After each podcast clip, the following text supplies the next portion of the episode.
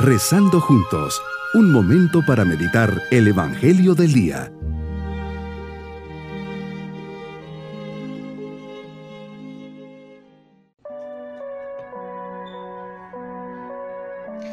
Les saludo con la esperanza que todos se encuentren muy bien, tomados siempre de la mano de Dios, hoy sábado de la sexta semana de Pascua.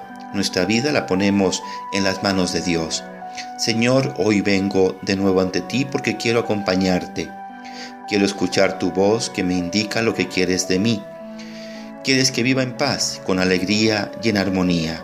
Acrecienta mi fe para que pueda creer en ti con mayor firmeza Aumenta mi esperanza para que no deposite mi confianza en cosas efímeras que se acaban.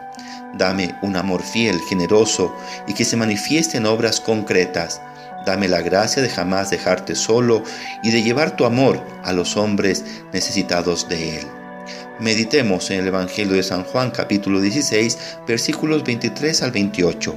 Señor, tu cercanía es tan grande y especial que me invitas a no tener miedo les dices a tus apóstoles que pidan en tu nombre y les concederás. Les dices que hasta la fecha no han pedido nada o tal vez no han sabido pedir bien. Nos das toda la confianza y apertura. Tanto es así que dices, pidan y recibirán. Pero pidan bien.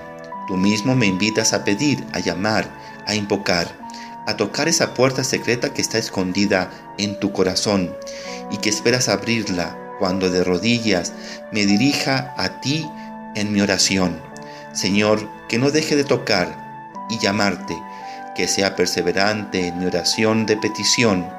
Con qué facilidad desisto cuando veo que no me resultan las cosas como yo esperaba. Qué gran confianza me das y me pides que tenga en ti. Pidan y recibirán. Me das esa gran oportunidad. Mediante la oración de súplica, nos presentamos ante ti como niños pequeños que nada pueden por sí mismos. En ella reconocemos que somos criaturas necesitadas de ti, que somos pecadores, que todo lo recibimos de ti. Eres un Dios providente. En la oración de petición hay que ser insistentes pero con humildad, con paciencia. Hay que suplicar con constancia, pero como hijos confiados que todo lo esperan de su Padre no exigirte como si fuera obligación tuya atendernos, pedirte lo que necesite de verdad. Ahora bien, en la oración hay que aprender a pedir lo que es digno de ti.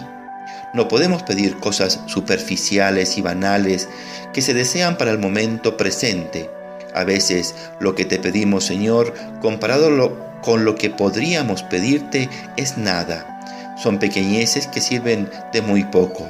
Debemos atrevernos a pedir grandes cosas, como por ejemplo salvar mi alma, salvar el alma de mis seres queridos, la llegada de tu reino a nuestro mundo, la fortaleza para superar tal o cual sufrimiento, las gracias para recibirlo, la paz en el mundo, el cuidado de la familia y cooperar con tu venida. Sabemos que todas nuestras necesidades pueden transformarse en objeto de oración y súplica pido, busco y toco a tu puerta, lo hago también pidiendo la intercesión de la Virgen María. Padre, iniciaste la revelación por los caminos de la historia con Abraham, Moisés, Natán. Ellos confiaron y se abandonaron a tus designios. Esta revelación alcanza su plenitud en tu Hijo Jesús de Nazaret. La palabra se hizo carne y puso su morada entre nosotros. Tu Padre Celestial nos dijo claramente de ti, escúchenle. Jesucristo eres el camino y la meta. Jesús nos recuerdas que estuviste orientado a los hombres para salvarlos y al mismo tiempo nunca dejaste de ver a tu Padre. Mi propósito en este día es saber pedirle al Señor lo que es importante, no dejarme llevar por las cosas superfluas, saber que todo lo que le pida al Señor lo recibiré, plena confianza en Él. Mis queridos niños, Jesús nos dice que tengamos confianza en Él y que le pidamos. Él siempre está abierto a escucharnos, a salir a nuestro encuentro y a atender nuestras oraciones y súplicas. Él es siempre fiel. Sepamos pedirle con confianza todo lo que necesitemos. Él intercede por nosotros. y nos vamos con su bendición.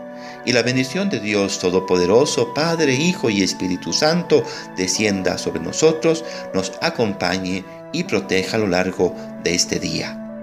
Bonita jornada. Que Dios les bendiga.